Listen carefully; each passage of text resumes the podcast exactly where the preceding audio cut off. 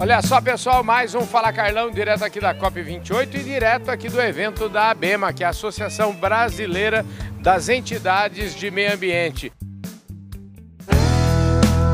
Podcast Fala Carlão.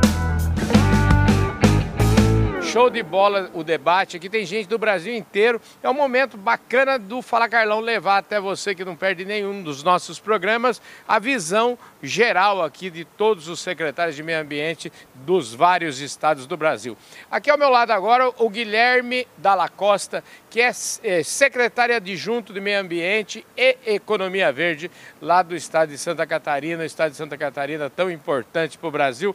Obrigado, Guilherme, pela sua presença aqui. Obrigado por topar falar conosco. Obrigado, Carlão. Obrigado. É um prazer estar aqui hoje nesse evento da, da BEMA, um evento importantíssimo para a união dos estados, para mostrar o quão estão preocupados os estados né, com as pautas climáticas e os desafios que nós temos que enfrentar é, pela, pela frente. Né, a, a, essa pauta climática, tanto para reduzir emissões quanto de adaptação, é que nós temos que cada vez mais buscar incentivos financeiros e implementar as políticas públicas para é, melhorar isso dentro do, do país. Pois é, e falando dentro do Brasil, é, a gente tem Santa Catarina um estado é, que tem suas particularidades, um estado que eu imagino, é, tanto a parte de agropecuária quanto a parte da indústria propriamente de produtos e serviços da cidade, são de, vamos dizer, pequenos empresários e pequenos agricultores. Eu acho que isso tem todo um olhar é, exclusivo, né? Isso faz com que tenha uma, vamos dizer assim, um, um direcionamento específico. Né? Exatamente, é, nós estamos falando aí de um estado que tem 1% do território nacional uhum. é, em área e eu, nós temos aí cerca de 395 mil propriedades rurais no uhum. estado. 95% dessas propriedades são pequenas propriedades rurais. Então nós estamos falando de um desafio enorme para o pequeno agricultor, uhum. né, que é aquele agricultor que tem uma diversidade dentro da sua propriedade. Ele tem a sua criação, é, produção de leite, o suíno, a ave, né? isso sempre ligado às cooperativas para exportação. Santa uhum. Catarina é um grande exportador de, de, de carne né? para o mundo inteiro, inclusive aqui para a região do, do Oriente Médio. É, isso traz essa, essa preocupação de como nós vamos fazer com que o nosso agricultor cada vez mais se prepare para uma agricultura de baixo carbono. É? Isso nós vamos. É, o nosso caminho é o quê? Cada vez mais incentivo tecnológico, né, cada vez mais financiamento é, com, com baixo custo para que ele possa realmente se preparar e se, continuar sendo competitivo. Pois é, e isso, é, é, essa é a linguagem aqui da COP, né? uma linguagem é, precisamos construir essa narrativa brasileira para poder atrair investimento, porque, em última análise, o Brasil é, tem exemplos muito importantes na sustentabilidade em todos os estados. Né? É, é, é, dias atrás me pediram como é, a gente poderia resumir essa conferência, né? Uhum. A COP em, em, uma palavra. Eu pedi para ser duas palavras porque é, a primeira é financiamento e a segunda é adaptação. Uhum. É, nós precisamos é, cada vez mais mostrar para o mundo que o Brasil ele só vai alavancar suas políticas públicas é, definitivas em termos de mudança climática se houver um aporte de recursos né, dos países ricos para uhum. subsidiar essas, esse enfrentamento climático é, no mundo subdesenvolvido, que é o que se discute aqui na conferência. E para que isso vai nos fortalecer cada vez mais na, também nas medidas de adaptação, porque nós vamos sofrer muito. Nós já estamos sofrendo, é, o campo está sofrendo, as cidades estão sofrendo com a, a, quantidade e a severidade dos eventos climáticos extremos. E para que a gente possa se adaptar, nós também precisamos de financiamento. Então, é, essa é a palavra crucial hoje é, do incentivo financeiro para dar condições de que o Brasil alavanque nessa agenda climática. Pelo que você sentiu aqui, você acha que isso tem apelo? É porque a hora de falar para os países que precisa botar o dinheiro, eu tenho escutado falar aí desde o Acordo de Paris em 2015 e esse dinheiro parece que custa chegar nunca chega. Você está otimista em relação a isso? Olha, é, otimismo a gente sempre tem que ter, né? Uhum. Como diz o, o, nosso governador, um homem sem fé não vai a lugar nenhum. Então a gente tem que acreditar, trabalhar isso. Né? O Brasil é um grande produtor mundial, né? O celeiro é, do mundo aí que abastece é, centenas de países é, mundo afora e a gente precisa mostrar que nós devemos continuar sendo essa, é, esse país produtor, mas precisamos da retribuição, da contrapartida né, para a nossa preservação, preservação da, das florestas, manutenção da qualidade de vida. Então, eu tenho é, um otimismo, claro, que cada vez mais nós vamos convencendo é, de que é, esse aporte de recursos, esse financiamento é primordial para que o mundo todo possa continuar tendo os benefícios daquilo que o Brasil é, transfere aí para os outros países. Agora, enquanto isso não chega, né, eu queria que você falasse um pouquinho quais são as políticas públicas, o que, que vocês estão fazendo efetivamente lá em Santa Catarina,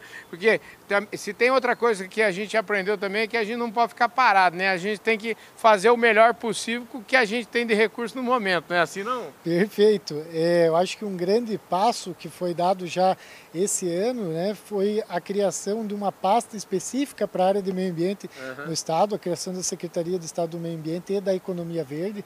Então, toda a pauta, além é, de ser ampla, né, mas nós temos essa questão das mudanças climáticas vinculado à nossa secretaria e nós temos trabalhado já no início a criação de políticas públicas voltadas à adaptação, com ênfase à nossa região costeira. Né? Nós temos um, um, um, litoral, embora sejamos um estado pequeno, mas com uma região litorânea de significativa importância econômica.